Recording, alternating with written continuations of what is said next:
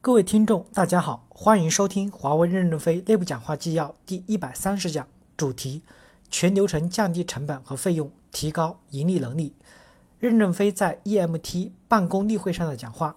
导读：二零零五年，华为推出以开放式的模块化为主要特征的分布式基站系列，借此叩开了欧洲高端市场的大门，成功进入了德国、法国、荷兰、英国、西班牙、意大利等主流发达国家。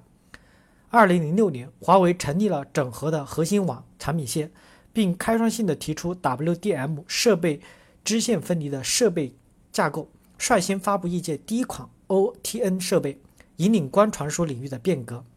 二零零六年，华为以八点八亿美元的价格出售 H3C 公司百分之四十九的股份，与摩托罗拉合作，在上海成立联合研发中心，开发 UMTS 技术。第一部分。未来三到五年是整个产业最困难的时候，公司全体上下一定要勤俭节约。我们现在面临着很困难的局面，全行业毛利率下降，客户对价格有完全的话语权，说降价我们就只能降价，即使送也很难。一些业界喊得很响的战略市场几乎没有希望赚钱，所以我们不能被销售规模的增长迷惑了，以为形势一片大好。其实近几年的经营性的净利润率在不断的下降，而鉴于研发、市场都必须持续的高投入的行业特点，经营性净利润低如百分之九就很难支撑了。所以现在这个盈利水平，我说给客户听，他们都表示吃惊。如果我们现在还不学会勤俭节约，将来的日子是过不下去的。所以，我们一定要把费用降下去，并且和奖金挂钩，总体费用的增长率不能超过公司收入的增长率。总体费用率要在去年的基础上面下降一到两个百分点，公司的费用降不下去，公司全体员工的奖金打折扣，各项费用率要在去年的基础上降下来，并不等于以前，但不等于以前以前的费用率就是合理的。要确定公司各体系合理的费用率指标，我们还是要做艰苦奋斗的准备。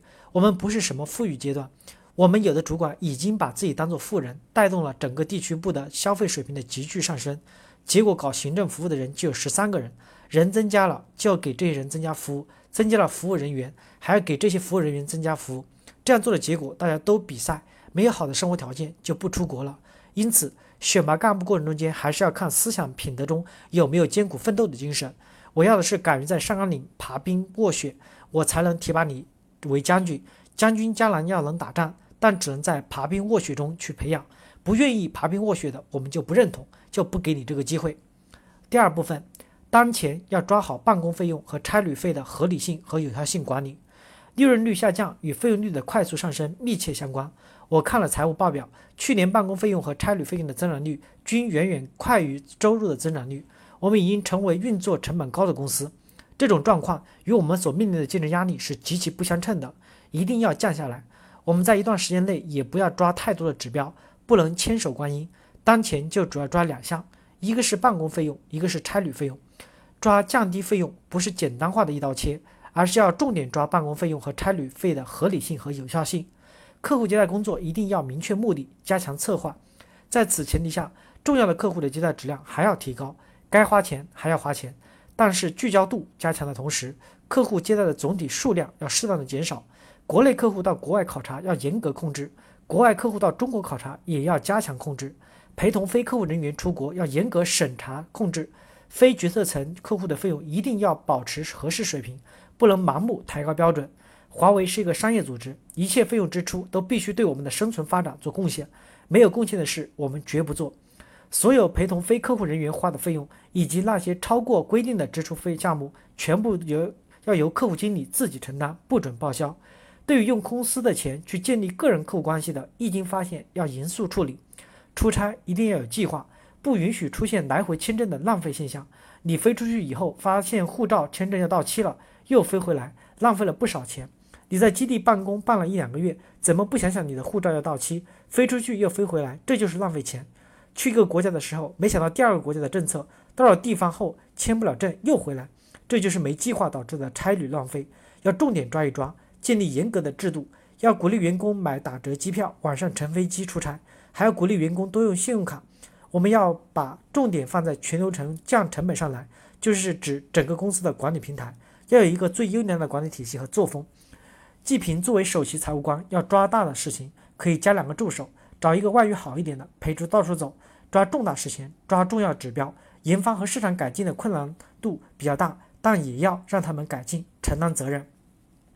第三部分，降低费用主要是通过减少无效劳动，严格劳动纪律。公司再大的浪费工是工作的无效性。最近公司对一位主管进行了通报批评，文件已上网。公司这么做的主要目的是以此提醒各部门。一定要加强策划工作，要有目标的明确的目标。另外，不允许随意更改制度流程。我们的管理改进要现实主义，要尽可能的简单，不允许仅仅为了追求管理的完美而做太复杂的系统改进。不是所有东西都要 IT 化，要简单实用。对此变革，指导委员会要加强管理，要严格劳动纪律，保证员工的有效工作时间，提高劳动效率。对于工作量不饱满的员工，要加大辞退的力度。现在是不是每个人的办公效率能达到八个小时用在工作面上？我是担心的。八个小时坐在这里不一定六小时真正在办公。季平和我讲，他们开除了一个外派地区部的财经员工，上班时间经常处理个人事务、聊天，一个月超额打了一万六千元的电话。这种例子就可以全公司公告一下。如果说会计到了一个国家工作量不足，他可以做一些行政辅助工作吗？要加强公司的日常管理，提高员工的有效工作时间。对于迟到、早退、聊天、工作时间上网之类的，要好好整顿。要让干得好的人拿好工资，干得差的人拿差工资。对于不出活的，要降薪清理，每个口都要有有人浮于事的现象。对于那些不出活的人，今年一定要把工资降下来，而且继续不改的，一定要清退掉。同时制定措施，给加班人员以合理的待遇，要提高劳动效率，减少不必要的加班。一定要看劳动投入产出比，要有绩效之目标。部门一把手要勇于挑目标下去，而不是为部门来和公司讨价还价，那公司会崩溃的。这样的干部是不能培养的。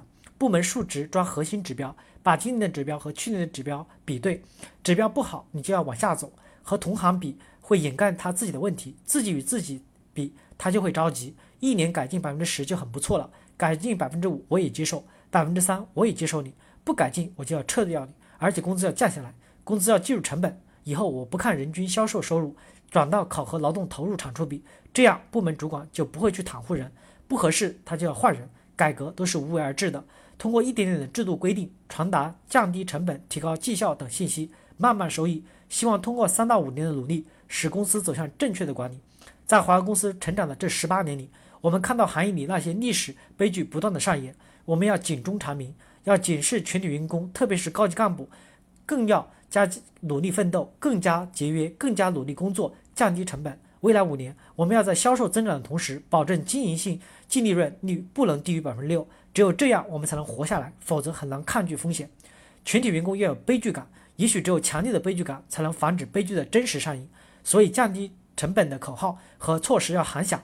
要在公司排山倒海的宣传，要在降低费用、提高利润方面下功夫，否则我们就无法生存下存活下去。